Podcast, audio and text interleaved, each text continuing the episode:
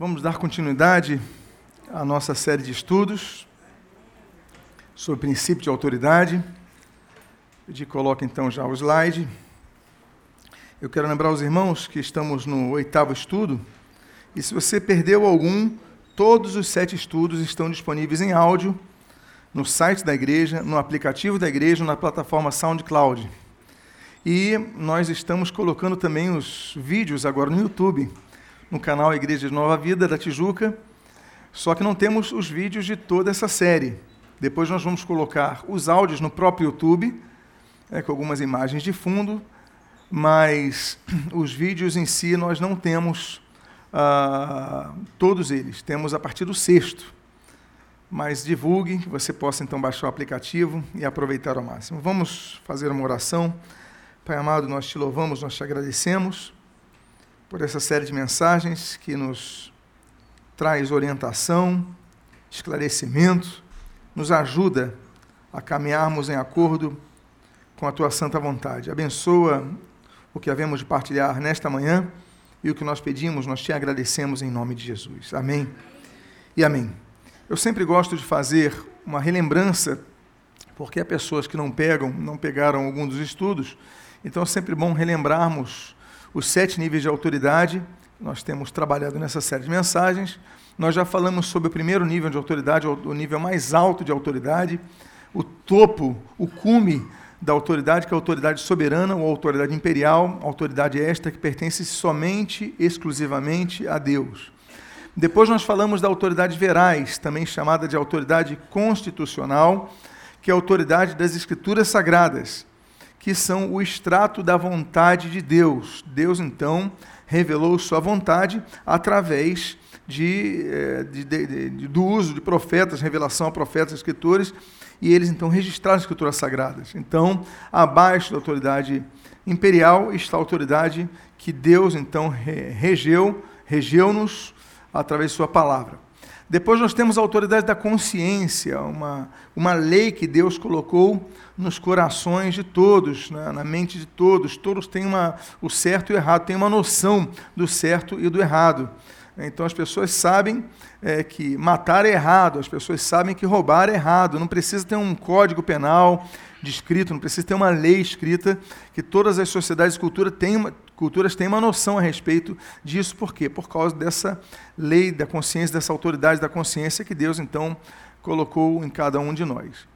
Depois nós temos em quarto, o quarto nível de autoridade é a autoridade delegada ou autoridade representativa.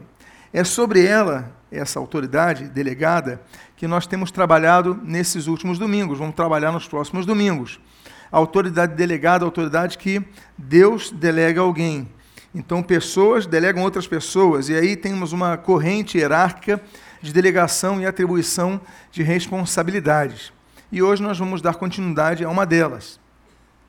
Depois nós vamos tratar sobre autoridade cultural, autoridade funcional, que é o sexto nível, e por último, a autoridade estatutária. Então, esses são sete níveis de autoridade que temos nos propostos a trabalhar aqui nesses domingos pela manhã. Naturalmente, domingo que vem não vamos, vamos dar uma pausa, porque é o domingo da Semana Santa e vou, vou pregar a respeito desse tema. Então, vamos dar uma pausa, naturalmente, domingo que vem. Pela manhã, continuando no outro. Eu gosto de sempre iniciar com esses dois textos, ainda que com outros também eu utilize, mas eu gosto dessas duas palavras de Jesus, Lucas 12, 48. Ele diz: Aquele a quem muito foi dado, muito lhe será exigido. E aquele a quem muito se confia, muito mais lhe pedirão. A autoridade, ela vem com responsabilidade. Responsabilidade vem com prestação de contas, com cobrança.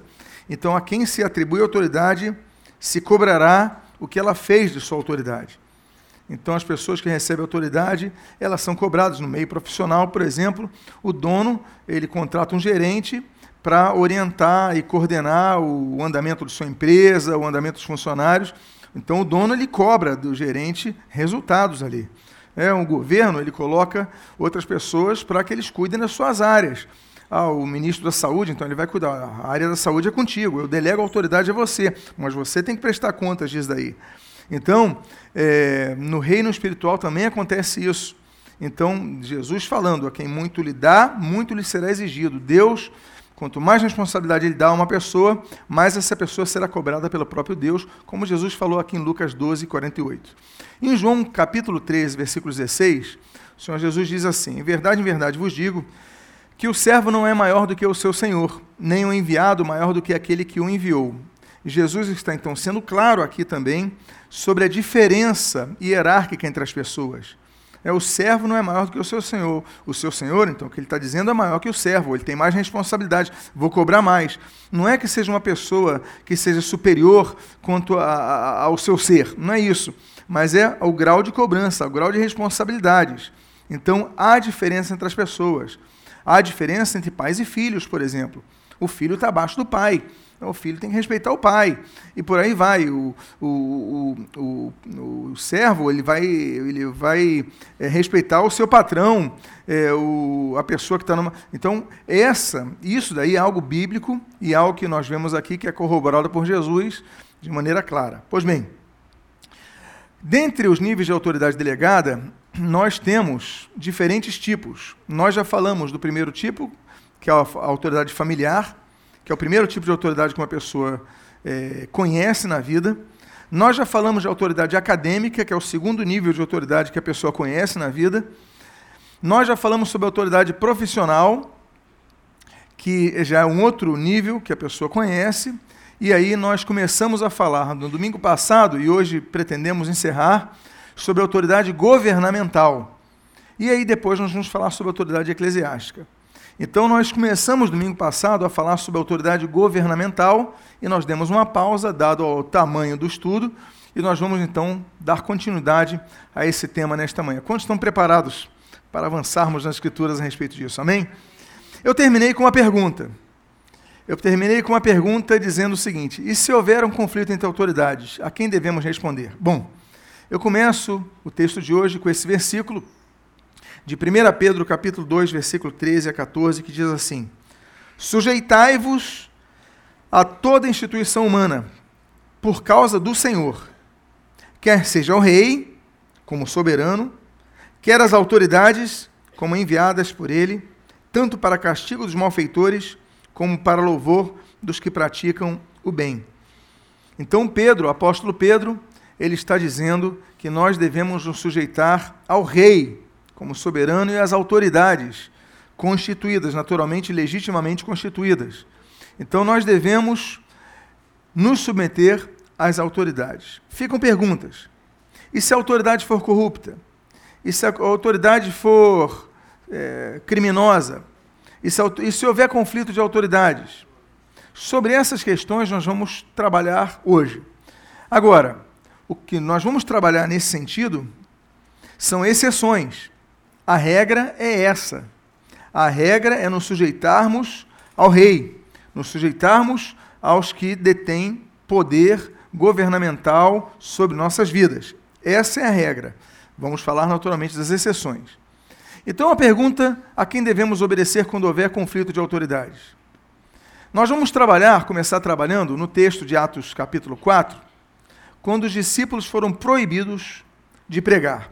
Eu lembro que os, os irmãos que nós temos é, braços em todas as poltronas desse templo e nós temos caneta e papel à disposição de todos para que você possa fazer as suas anotações.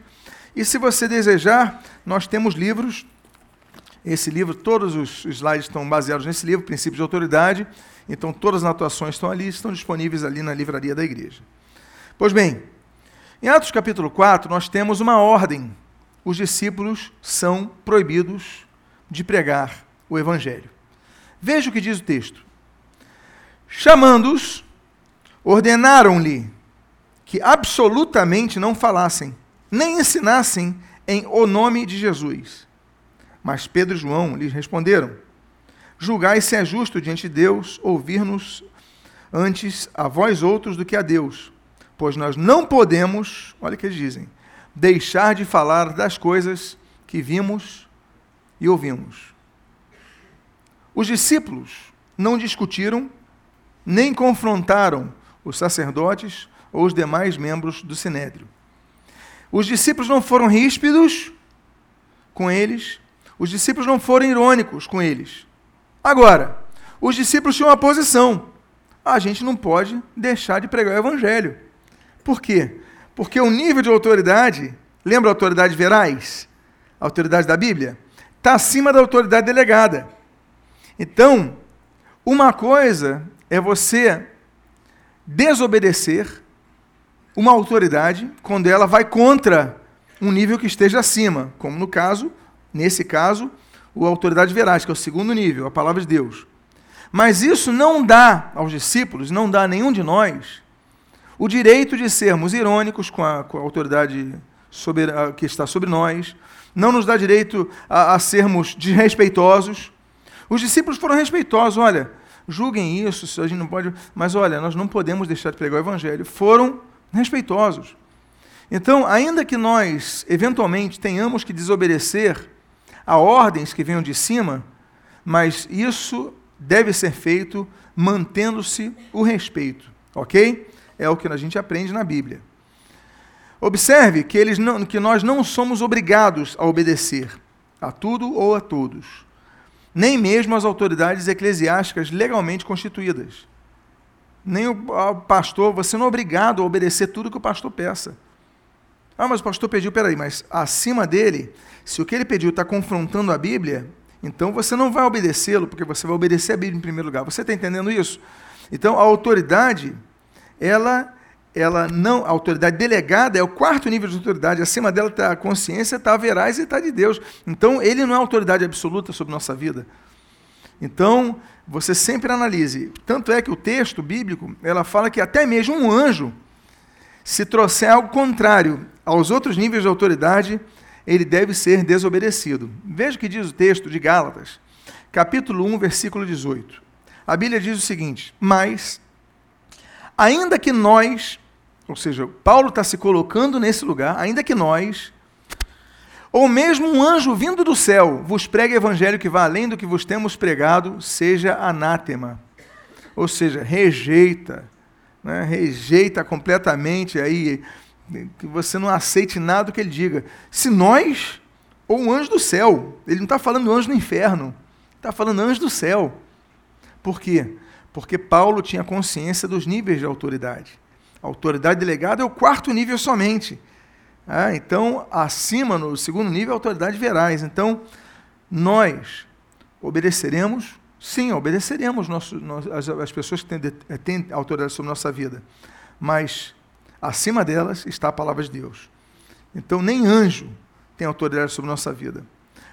Só um detalhe: muitas das seitas que surgem, elas surgem por visões de anjos. Então, nós temos, por exemplo, é, os mormons, por exemplo, aparece o anjo lá e, e fala ele não analisa nas escrituras, ele aceita tudo que vai. É, então, você vai aceitando o próprio Maomé com o islamismo e tudo mais. Então, muitos, muitas das religiões e das seitas, elas surgem por causa de aparecimentos, de manifestações angelicais, e que a pessoa não vai conferir na Bíblia, porque ela não tem nível, de, não, não entende nível de autoridade. Então, está abaixo da Bíblia. Pois bem, Devemos então lembrar um ponto básico dos limites de autoridade.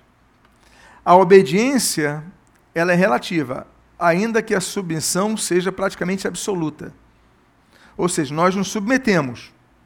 Vamos submeter-nos à autoridade, mas não necessariamente significa que vamos obedecer à autoridade. Uma coisa é submissão, outra coisa é obediência. São duas coisas separadas, ainda que sejam bem parecidas mas a obediência, ela não é absoluta, ela é relativa.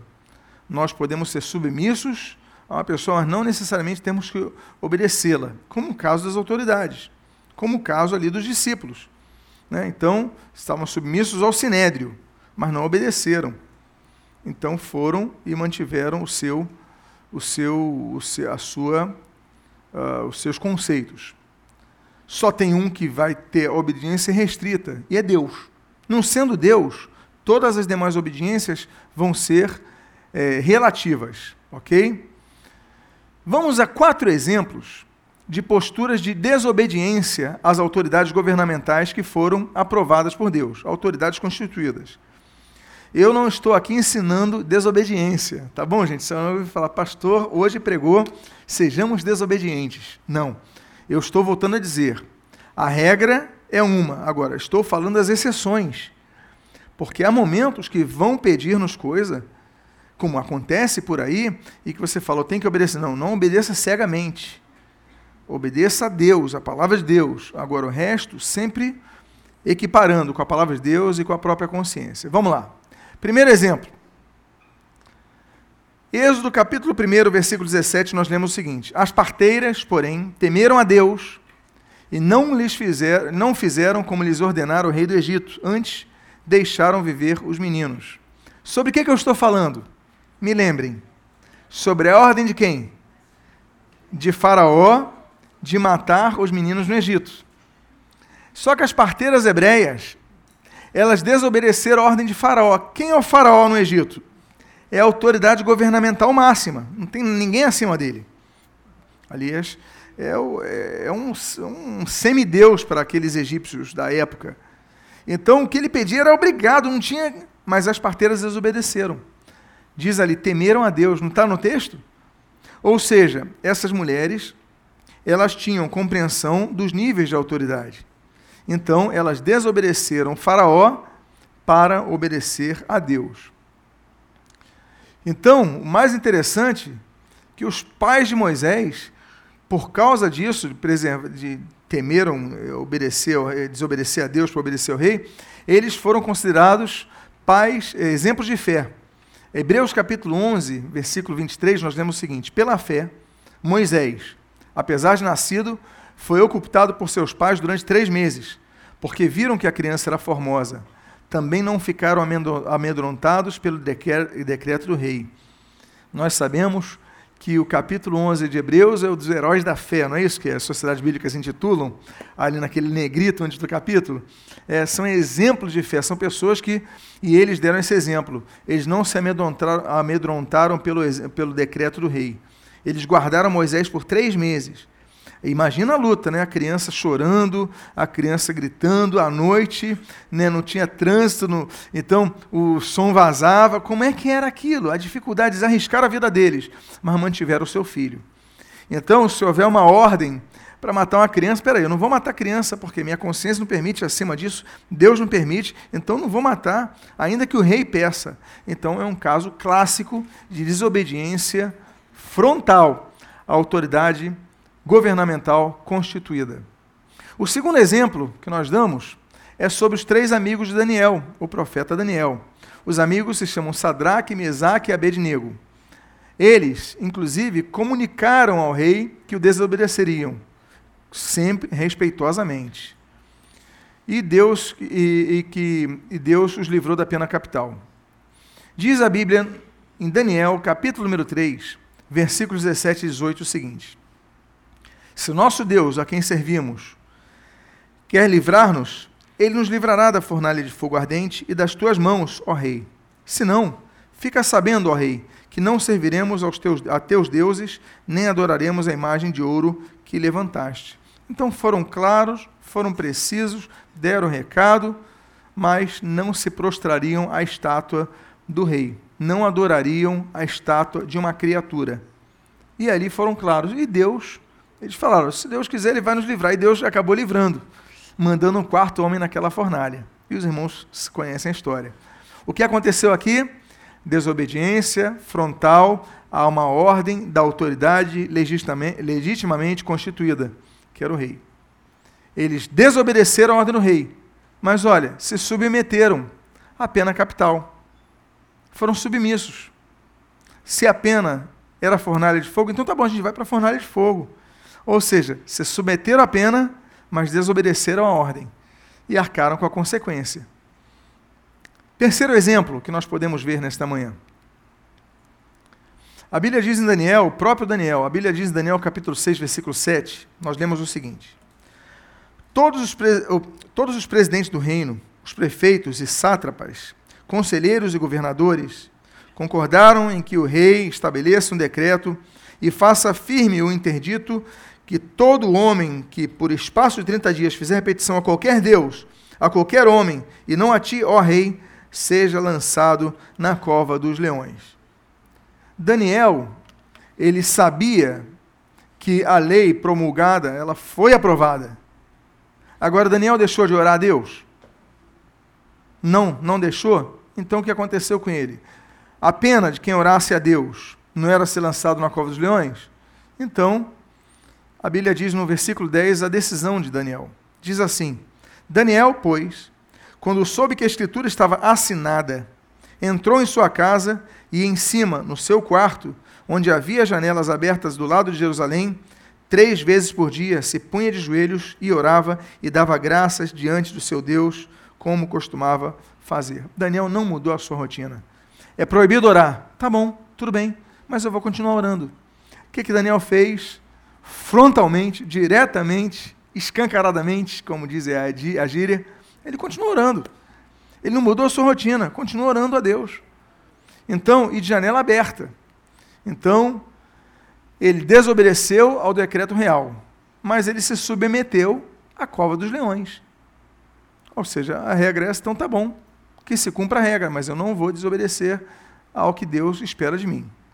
Último exemplo de desobediência, desobediência abençoada, é o caso dos apóstolos, como nós já lemos aqui, que eles comparam a autoridade delegada à autoridade veraz, à autoridade constitucional. Diz Atos capítulo 5, versículo 27 e 29 o seguinte: Trouxeram-nos apresentando-os ao Sinédrio. O Sinédrio era a autoridade máxima dos judeus.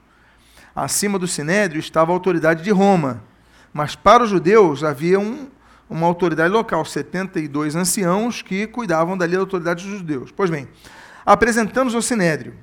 E o sumo sacerdote, autoridade máxima religiosa de Israel, interrogou-os, dizendo: Expressamente vos ordenamos que não ensinasseis nesse nome.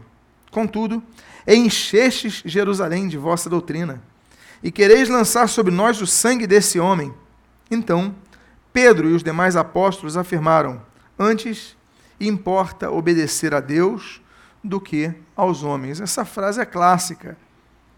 Mas eles também falam: olha, antes importa, antes de obedecer a Deus, importa que nós obedecemos. Antes de obedecer ao sumo sacerdote, ao sinédrio, às autoridades delegadas, importa que obedeçamos a Deus. É o que eles estão dizendo. Ou seja, volto a dizer, ele, levaram eles, foram, se apresentaram às autoridades judaicas, às autoridades religiosas judaicas, mas mesmo assim falam, mas antes de você, acima de vocês, aliás, está a autoridade de Deus, a vontade de Deus. Agora, o que, que nós aprendemos sobre as posturas, dados os quatro exemplos? O que, que nós aprendemos sobre as quatro posturas que Paulo nos ensina que nós devemos ter diante das autoridades delegadas. Nós devemos ter uma postura diante das autoridades delegadas. Quais são? Bom, Paulo então fala sobre isso em relação às autoridades governamentais. O texto é de Romanos 13, de 1 a 2 e versículo 7. Eu sei que na tela está pequena, alguns conseguem ler, mas eu vou ler é, pausadamente, depois vou trabalhar em cada um desses textos. Diz assim: Todo homem esteja sujeito às autoridades superiores porque não há autoridade que não proceda de Deus. E as autoridades que existem foram por ele instituídas, de modo que aquele que se opõe à autoridade resiste à ordenação de Deus. E os que resistem trarão sobre si mesmos condenação. Versículo 7. Pagai a todos o que lhes é devido. A quem tributo, aí é fórum em grego, tributo.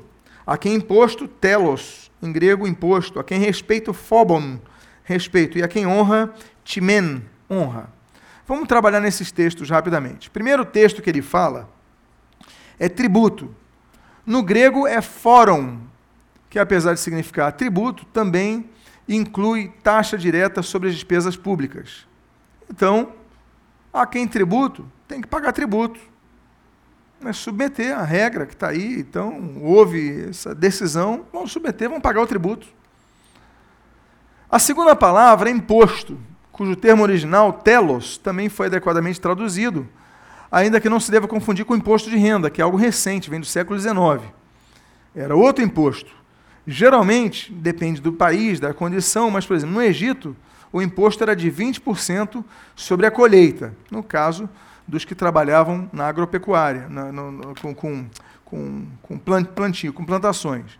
Por exemplo, um caso de Gênesis 47, 24, nós lemos o seguinte: Das colheitas fareis o quinto, dareis o quinto a Faraó, ou seja, 20%. E as quatro, as quatro partes serão vossas para a semente do campo e para vosso mantimento dos que estão em vossas casas e para que comam as vossas crianças. Então, eu estou dando um exemplo da época de José, da época de, do Egito, daquele do antigo Egito, era 20% da receita ia para colheita, ia para o governo, ok? Era a taxa que era cobrada. Então, é o telos. Terceira postura é a respeito. Aqui o termo grego é fórum, phobon, perdão, phobon, cujo significado é temor, e cujas palavras se origina o termo fobia. Phobon, em grego, fobia, medo. Só que ali está falando mais de temor, uma reverência, um temor e tal. Você não pode tratar a autoridade de qualquer maneira. Paulo é muito claro sobre isso. Você tem que ter um respeito. É como se fosse um filho para um pai. Você tem que ter um respeito, não é medo, mas é um temor do pai. Então você não pode tratar a autoridade como você trata o teu colega tem que haver uma, uma certa, um certo temor ao tratar essas pessoas. E o quarto princípio bíblico de tratar pessoas que detêm autoridade é o que Paulo chama de honra.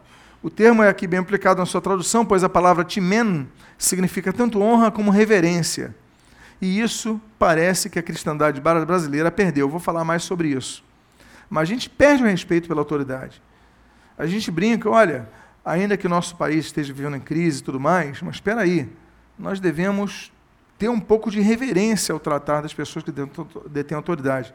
Tem que ir para a cadeia? Tem que ir para a cadeia. É, precisam pagar o que roubaram? Precisam pagar o que... Agora, uma coisa é uma coisa, outra coisa é outra coisa, como diria a gíria do futebol, não é verdade?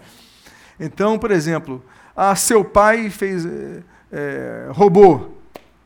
Você não vai tratar com desrespeito teu pai, ainda que ele talvez, se fosse robô, mereça ser preso, mas você vai continuar respeitando como filho a ele. Então, uma coisa é a consequência do ato, outra coisa é a forma como você vai tratar essa pessoa. Então, nós não podemos perder o respeito. Deus estabelece o respeito público à autoridade delegada, a todo tipo de autoridade delegada. Aplicação de honra, reverência e respeito as autoridades delegadas é o que a Bíblia registra como sendo uma postura esperada dos servos de Deus, mas não é isso que a gente sempre vê. A gente vê que a própria igreja, os próprios cristãos, têm falhado nisso. Não respeitam seus líderes, não respeitam líderes governamentais, não respeitam líderes familiares, não respeitam líderes profissionais. Eu falei sobre isso quando falei da profissão, que a gente gosta de reclamar do patrão. Então sai do emprego, muda o emprego, vai para outro, mas deixa de reclamar, seja, ore por ele Abençoe aquela vida que está te dando oportunidade. O, o salário que você está recebendo vem graças à, oportunidade que ele está te dando.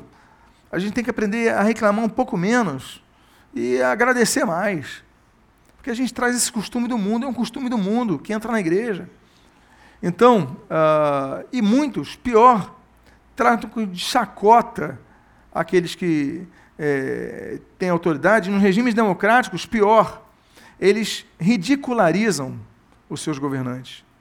Está ridículo e tal. Então nós devemos ter muito cuidado com isso daí. Pois bem, é interessante que o apóstolo Paulo, ele se arrependeu de ter sido ríspido, em suas palavras, com o sumo sacerdote, quando descobriu com quem ele estava falando. Porque vai ter um momento na vida de Paulo que Paulo vai tratar, vai, vai confrontar a pessoa que fez uma ação que a gente vai ler aqui contra ele. Mas quando ele descobre que é o sumo sacerdote, ele muda a posição. Olha só que coisa interessante, olha que aprendizado nós temos com o apóstolo Paulo. Diz assim, no texto de Atos 23, de 2 a 5. Olha que texto rico. Mas o sumo sacerdote Ananias mandou os que estavam junto dele que o ferissem na boca. Então, ou seja, desse um tapa na boca, um, enfim, ferisse a boca de Paulo. Então Paulo disse: Deus te ferirá a parede branqueada Tu estás aqui assentado para julgar-me conforme a lei, e contra a lei me mandas ferir? E os que ali estavam disseram. Aí ele confrontou, de maneira ríspida. E os que estavam ali, continua o texto bíblico, disseram: injurias o sumo sacerdote de Deus? Aí olha o que Paulo fala. E Paulo disse: Não sabia, irmãos, que ele era sumo sacerdote, porque está escrito: Não dirás mal do príncipe do teu povo. Ou seja, o sumo sacerdote abusa da autoridade, ele erra. Ele erra, vai ser passível de. Ele erra. Mandou esbofetear Paulo. Aí pessoas botem feia. Aí, aí, aí, o, aí o Paulo, olha, você é um parede branqueada. Aí você está falando que sumo sacerdote, eu? Aí Paulo fala assim: Meus irmãos, não sabia que era sumo sacerdote, porque está escrito que não, ferirá, não dirás mal do príncipe do teu povo. Ele está falando de que texto? Ele está falando do texto de Êxodo 22, 28, que diz assim: Contra Deus não blasfemarás, nem amaldiçoarás o príncipe do teu povo. Paulo tinha consciência do texto bíblico. Paulo conhecia a palavra de Deus. Paulo conhecia a Torá, que ele está citando aqui a Torá, Êxodo. Então ele fala: Eu não posso falar mal do príncipe do povo. Então, peraí, assume o sacerdote? Não, não posso falar mal do. Então, Paulo se arrependeu de ter sido ríspido contra alguém que exerce autoridade sobre a vida dele. Então, Paulo mesmo errou, o outro tinha abusado da autoridade. A gente não está aqui dizendo que o sumo sacerdote não errou. Ele errou e feio. Abusou da autoridade. E tem pena contra o abuso de autoridade. Mas ele se questionou, se auto-julgou, digamos assim, pelo, da forma como ele tratou o sumo sacerdote. Então é claro que muito desse respeito, no caso muitos cristãos que desrespeitam a autoridade, muito desse desrespeito é fruto de uma educação recebida com deficiência em seus próprios lares mas isso não pode servir como desculpa ao cristão em ser por tais pessoas influenciado. Pelo contrário, é nossa obrigação influenciar pessoas. Vale considerar que opor-se opor a esse princípio é opor-se à vontade de Deus, que não fica passível diante de tal pecado. Olha o que diz o texto de Romanos 13, versículo 2. De modo que aquele que se opõe à autoridade resiste à ordenação de Deus, e os que resistem trarão sobre si mesmo, mesmos, perdão, condenação. Ou seja, isso de, dessa forma de agir vai trazer consequências negativas para a gente. Tanto é que muitas vezes a gente passa um problema e a gente não sabe que foi a gente que plantou. O que o homem colhe, o que o homem planta, ele colhe. E Deus fala, olha, vai trazer, condena, vai trazer condenação sobre si mesmo. Então, quando a gente trata com autoridade, a gente sabe que se a gente não tratar com respeito, não estou falando obedecer em tudo, volto a dizer, obediência relativa. Estou falando do respeito. Tá? Então, isso volta contra a gente. Ok? É o que a Bíblia diz. Existem três tipos de cristãos que precisam, então, reaprender a ser governados. Espero que não tenha nenhum deles aqui, nesse local, ou vendo esse vídeo, ou ouvindo essa mensagem, mas fica aqui o texto. O primeiro tipo de cristão é aquele que só teme pelos seus erros quando é confrontado diretamente por quem exerce autoridade. Quando ele é descoberto, aí ele teme. É o texto de Gênesis, capítulo 3, versículo 8, versículo, 10, eh, versículo 8 a 10. Diz assim: Quando ouviram a voz do Senhor Deus, que andava no jardim pela viração do dia, esconderam-se da presença do Senhor Deus o homem e sua mulher, por entre as árvores do jardim. E chamou o Senhor ao homem e lhe perguntou: Onde estás? Ele respondeu: Ouvi a tua voz no jardim e porque estava nu, tive medo e me escondi. Ele só teve medo quando ouviu a voz do Senhor. Então você é descoberto, aí você, opa, agora eu vou respeitar, agora eu vou temer. É que nem o sujeito que, que é, eu lembro de uma reportagem que eu vi, o sujeito lá estava aquelas manifestações e tudo mais, todo mundo quebrando as coisas, quebrando vidraça, quebrando carro e tudo mais. Aí o cara cheio de, cheio de ímpeto, cheio de coragem, quebrava tudo, a polícia prendeu o cara. Aí o cara, me desculpe, me desculpe, foi sem querer. Se você vê o vídeo, não foi sem querer. Claro que ele foi levado por um contágio das massas. O indivíduo é fraco, ele é levado. Todos têm a tendência a seguir as massas. É, o Durkheim vai falar sobre isso, inclusive, o poder do coletivo sobre o indivíduo. É, o Max Weber vai trabalhar sobre isso. Mas, ah, então não, não, não queria e tal. Aí a autoridade pegou, agora ele está fininho, calminho. Muitos assaltantes, mesma coisa, cheio de coragem, coloca uma arma na pessoa e tal, são presos. Me desculpe, no final eu tenho filho, eu tenho mãe, eu tenho. Aí, nessa hora, eles Por quê? Porque foram descobertos. Muito cristão é assim. Então nós devemos mudar a nossa postura para não sermos como Adão. Porque ouvi tua voz, eu temi. Nós temos que temer em todo o tempo as consequências. Segundo tipo, são os que precisam ser punidos pelas autoridades para respeitá-lo. Ah, sim, eu até falei um pouco, adiantei um pouco aqui, mas, bom, Marcos 12, de 1 a 9, diz assim: Depois entrou Jesus a falar-lhes por parábola. E a parábola de Jesus é a seguinte: Um homem plantou uma vinha, cercou-a de uma sebe, construiu um lagar, edificou uma torre, arrendou a uns lavradores e asantou-se do país. No tempo da colheita, Entrou um servo aos, aos, aos lavradores para que recebessem deles dos frutos da vinha. Eles, porém, o agarraram, espancaram e o despacharam vazio. De novo, lhes enviou o outro servo. E eles o esbordoaram na cabeça e o insultaram. Ainda outro lhes mandou, e a estes, e a este mataram. Muitos outros lhes enviou, dos quais espancaram uns e mataram outros. Restava-lhe ainda um, seu filho amado. A este lhes enviou, por fim, dizendo: Respeitarão ao meu filho, a meu filho. Mas os tais lavradores disseram entre si: Este é o herdeiro. Ora, vamos, matemo-lo e herança será nossa.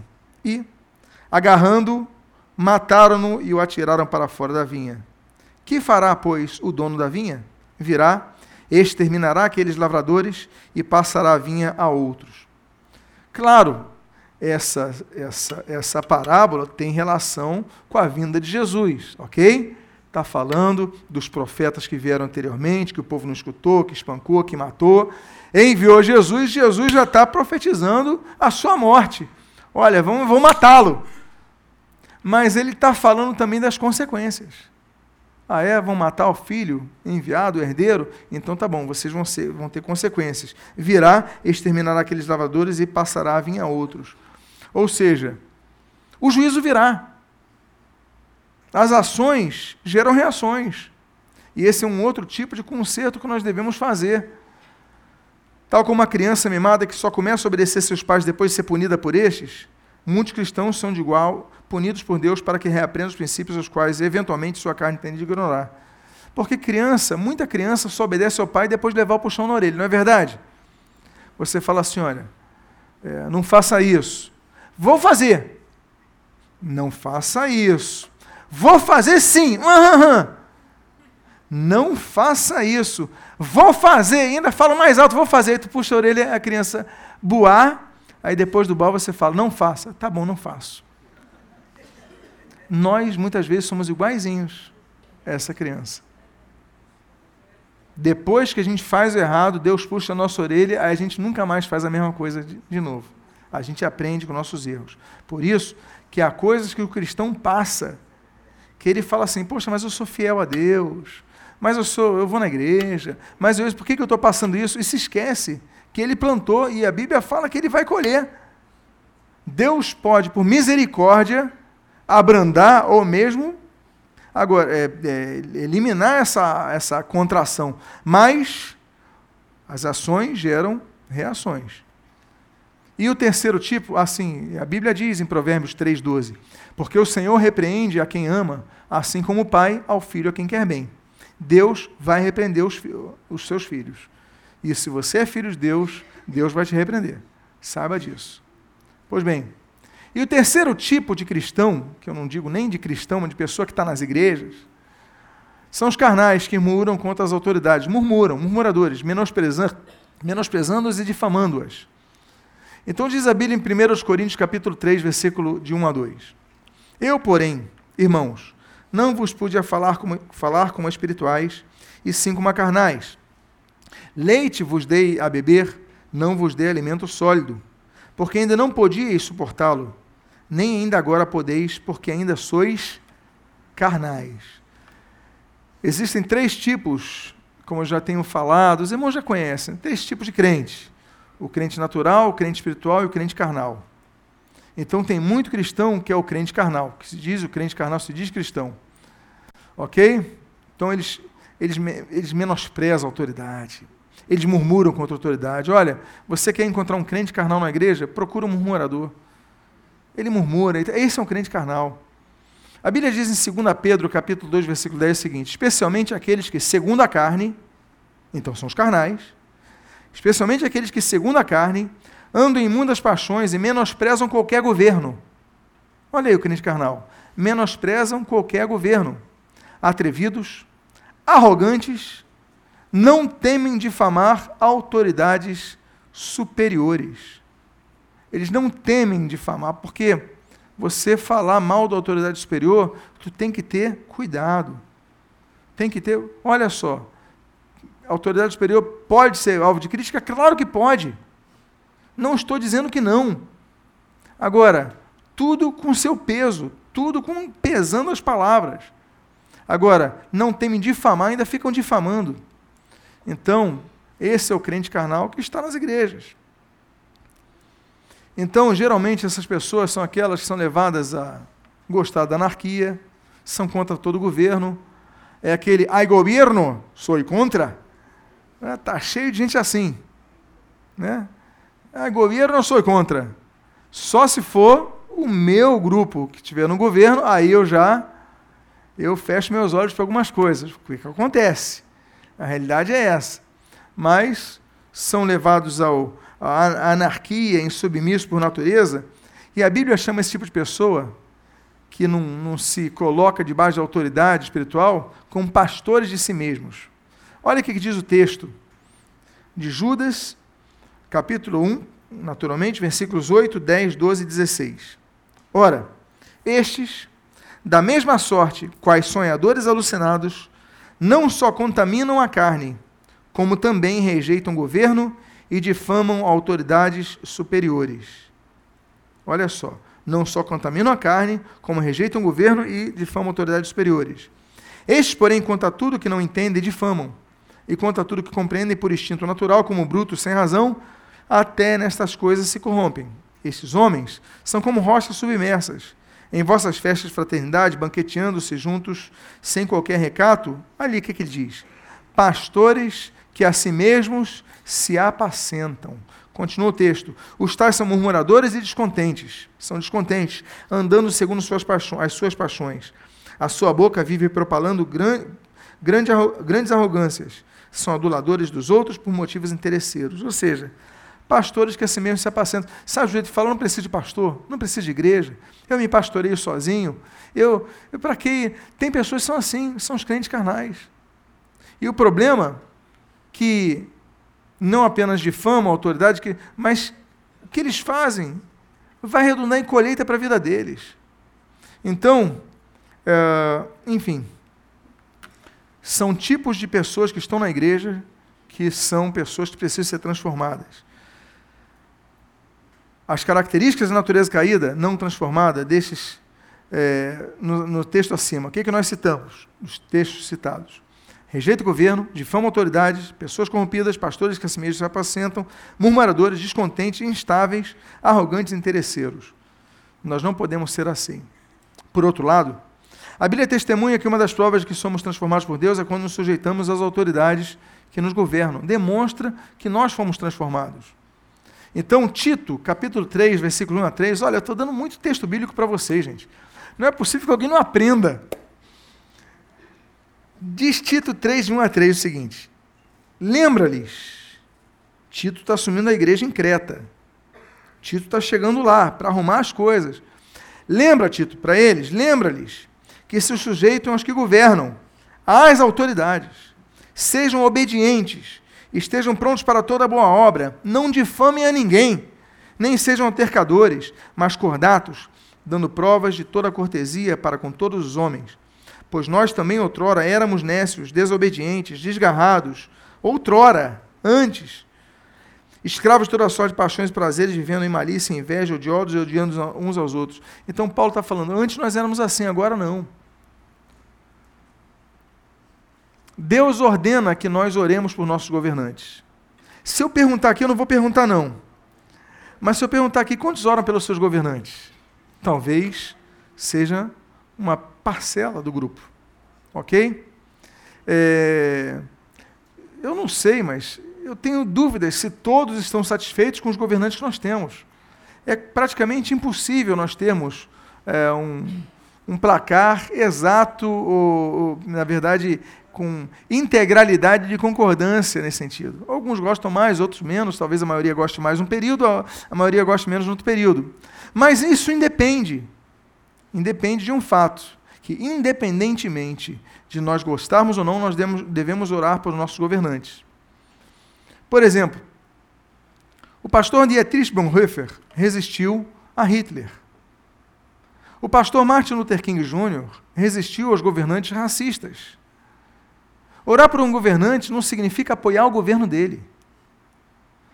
É, nós devemos orar e entender e pedir que Deus abençoe a vida, mas também infira naquela vida a sua vontade, para que ele saia daquele caminho errado. Para que Deus mude, se for o caso, mas nós devemos orar pelos governantes. Então, como Deus fez com Belsazar, por exemplo. Então, nós nós podemos orar e Deus pode mudar. Não é isso que diz Daniel? Daniel 2,21 diz assim: Ele, Deus, muda os tempos e as estações. Ele remove reis, estabelece reis. Ele dá sabedoria aos sábios e conhecimentos entendidos. Nós devemos orar pelos governantes. Não diz que nós concordemos com os nossos governantes. Orar por eles. Agora, se é para Deus remover aquele rei, então que Deus remova e coloca outro, como já fez ao longo da história. Ok? Existem vários sistemas que Deus usa para isso. Então, ainda que nós discordemos, nós devemos orar por ele como orar por eles conforme ordena a palavra de Deus. Olha o que, que diz Paulo quando escreve a Timóteo na primeira carta, capítulo 2, versículo de 1 a 2. Diz assim: Exorto, pois, antes de tudo, que se façam súplicas, orações intercessões e ações de graças por todos os homens, pelos reis e por todos que exercem autoridade. Para que, olha a consequência de quem ora pelo governante. Tenhamos uma vida tranquila e sossegada em toda piedade e honestidade. Ou seja, devemos pedir a Deus por nossos governantes, orar a Deus por nossos líderes. Você ora pelos seus líderes? Você ora por aqueles que Deus colocou no seu, no seu caminho? Então, ore porque é mandamento, que tem promessa, inclusive, que você tenha uma vida tranquila. Quantos querem ter uma vida tranquila? Eu acho que todo mundo. Então, ore por seus governantes, que esse é um dos caminhos para obtê-la. Ok? Domingo que vem, não, que nós teremos, falaremos, eu estarei aqui pregando sobre a Páscoa, sobre a Semana Santa. Sexta-feira que vem estarei pregando Domingo estarei pregando sobre isso. Sexta-feira nós temos um culto especial de Sexta-feira Santa. Domingo estarei pregando aqui pela manhã. Mas no outro domingo, então, nós começaremos a falar sobre um outro tipo de autoridade, o último tipo de autoridade delegada que trataremos, encerraremos esse, esse, esse momento, essa, essa fase. E aí nós trabalharemos sobre a autoridade eclesiástica. Amém? Quantos foram abençoados na palavra de hoje? Vamos ficar de pé, feche seus olhos, vamos fazer uma oração.